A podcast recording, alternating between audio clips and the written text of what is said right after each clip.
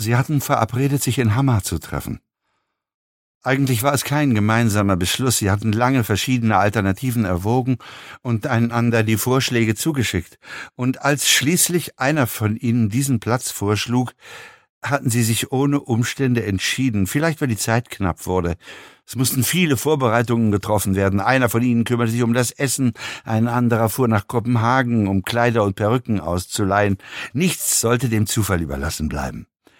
Sie waren auch auf schlechtes Wetter vorbereitet.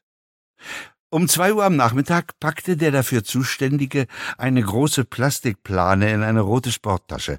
Er legte eine Rolle Klebeband und ein paar alte Zeltstangen aus Leichtmetall dazu. Sie wollten auch bei Regen draußen sein.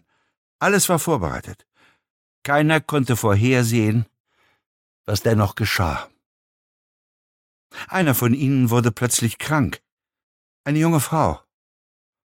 Und sie war vielleicht auch diejenige, die sich am meisten auf diese Mitsommernacht gefreut hatte. Sie war den anderen vor weniger als einem Jahr begegnet. Deshalb waren sie nur zu dritt, als sie sich kurz vor halb acht in Hamar trafen. Aber sie ließen sich die Stimmung nicht verderben. So etwas kam vor. Gegen plötzliche Krankheitsfälle war man machtlos. Sie parkten ihre Wagen vor dem Naturreservat, nahmen ihre Körbe und verschwanden auf einem der Pfade. Als sie den im Voraus bestimmten Platz erreichten, sahen sie sogleich, dass sie richtig gewählt hatten. Hier waren sie unbehelligt.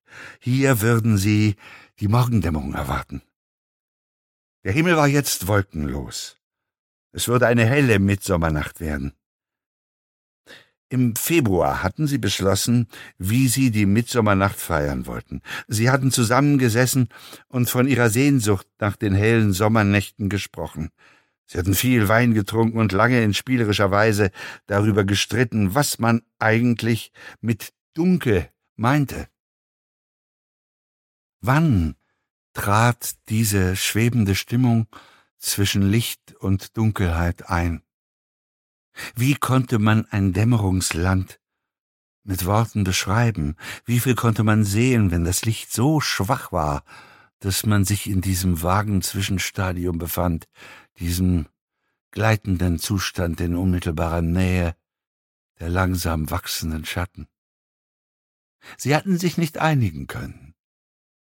Das Dunkel blieb eine ungelöste Frage, aber es war immerhin der Abend, an dem sie ihr Fest geplant hatten.